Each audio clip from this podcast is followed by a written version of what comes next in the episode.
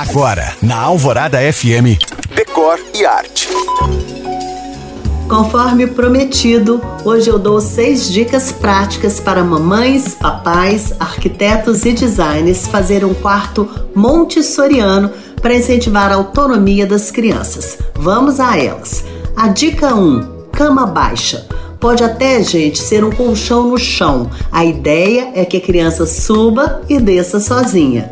Dica 2: Todos os brinquedos devem estar ao alcance da criança, por isso esqueça nichos e prateleiras mais altas. Dica 3: livros espalhados, no mesmo esquema dos brinquedos, bem baixinho, tudo à mão. Dica 4: Use espelhos, pois nessa filosofia a criança deve se olhar para se reconhecer desde bebezinha. Dica 5: tapete de tecido ou EVA no piso, que criarão experiências sensoriais pelo toque e podem ali delimitar os espaços.